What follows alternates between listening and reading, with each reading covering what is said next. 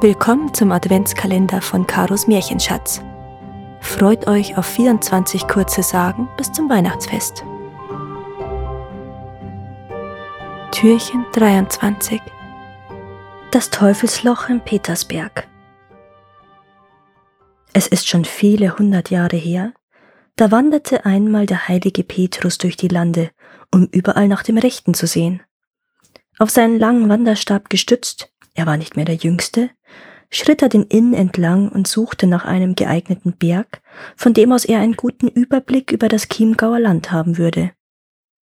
Einen der höheren Berge ringsum zu besteigen, war ihm zu mühsam, denn er war schon lange unterwegs.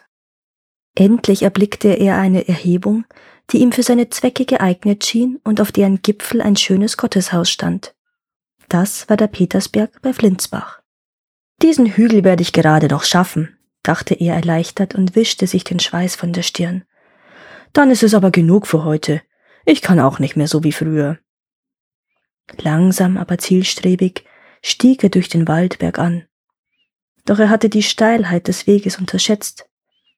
Als er bei einer kleinen Kapelle, die dem heiligen Franziskus geweiht war, vorüberkam, ließ er seinen Wanderstab fallen und verschnaufte ein wenig. Noch heute, so behaupten manche Leute, kann man dort die Rinne im Fels sehen, die der Stab des Apostelfürsten eingedrückt hat. Petrus hielt sich nicht lange auf und setzte seinen beschwerlichen Marsch fort. Die Hälfte des Weges lag bereits hinter ihm, da erblickte er mit einem Mal die Felsspitze von ungefähr zweieinhalb Metern Höhe. Hier will ich nochmals ein wenig rasten, keuchte er erschöpft. Der Berg ist viel höher, als ich dachte. Er setzte sich nieder und atmete tief, um wieder zu Kräften zu kommen. Als er sich erneut auf den Weg machte, hatten sich dort, wo er gesessen hatte, und dort, wo er die Hände und Füße aufgestützt hatte, im Felsen Abdrücke gebildet, die bis auf den heutigen Tag erkennbar sind. Petrus war noch nicht viel weiter gekommen, als sich ihm plötzlich ein finsterer Geselle in den Weg stellte. Er war riesengroß, hatte einen Umhang ganz schwarz von Ruß an und einen ebenso verrußten Hut tief in sein dunkles Gesicht gezogen. Hey du da! brüllte er den Apostel unhöflich an und versperrte ihm den Weg. Hier kommst du nicht weiter, das ist mein Gebiet. Was suchst du überhaupt hier? Ich will die Menschen dieser Gegend an Gott erinnern und ihnen den Glauben wiederbringen, den viele von ihnen verloren haben antwortete Petrus freundlich und wollte weitergehen. gröhlte da der Fremde höhnisch, und sein meckerndes Gelächter schüttelte seine Gestalt derart, dass der Ruß nur so in der ganzen Gegend umherflog. Das wird dir nicht gelingen. Die Menschen hier habe ich schon viel zu sehr in meiner Gewalt. Ich glaub nicht, dass du mein Werk verhindern kannst, entgegnete ihm Petrus ruhig. Ich kenne dich wohl, Satan, und ich habe mehr Macht wie du, denn ich komme im Namen der Liebe, und die Liebe ist stärker als der Hass. Darüber wollte sich der Teufel schier ausschütten vor Lachen. Du alter Mann willst stärker sein wie ich? Dir ist ja der Weg auf den Berg herauf zu viel. Dein Gesicht ist vor Anstrengung schon rot, und der Schweiß tropft dir in dicken Perlen von der Stirn und in die Augen. Alle paar Schritte musst du stehen bleiben, um wieder zu Atem zu kommen, und du, gerade du willst stärker sein wie ich.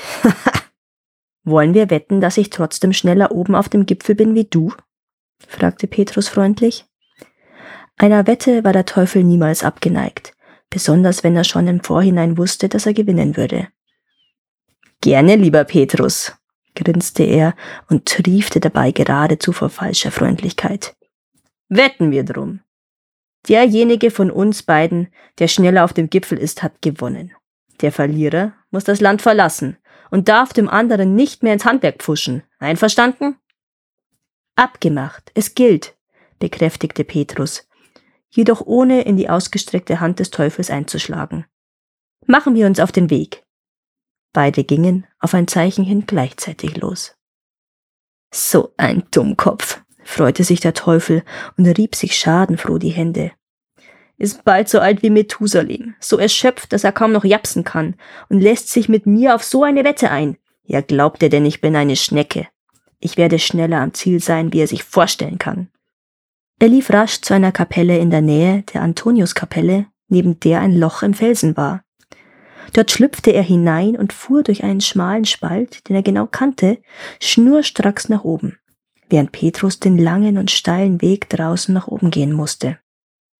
Aber der Teufel hatte sich dennoch verrechnet. Wohl war er bald fast am Ziel, denn der Felsspalt mündete genau unter der Kirche auf dem Gipfel. Jedoch konnte er nicht weiter, weil das Gotteshaus geweiht war und er deshalb nicht einfach durch den Boden hindurchfahren konnte. Daran hatte er nicht gedacht. Wütend trommelte er mit den Fäusten und mit seinem Boxfuß dagegen und spuckte Gift und Galle. Aber das half ihm auch nichts. Zähneknirschend musste er sich durch die enge Felsspalte zurückzwängen, um dann den Weg außen am Berg zum Gipfel zu nehmen. Petrus war inzwischen, obwohl müde und sehr erschöpft, schon vor ihm auf dem Gipfel bei der Kirche angelangt und hatte somit die Wette gewonnen. Fluchend und fuchsteufelswild, wie es nur der Teufel sein kann, machte sich der Höllische aus dem Staub. Danke, dass ihr auch dieses Mal zugehört habt. Es würde mir sehr helfen, wenn ihr diesen Podcast abonniert und wenn er euch gefällt, mit euren Freunden und eurer Familie teilt. Habt ihr Vorschläge oder Wünsche für weitere Geschichten? Dann schreibt mir. Meine Kontaktdaten findet ihr in den Show Notes. Bis zum nächsten Mal.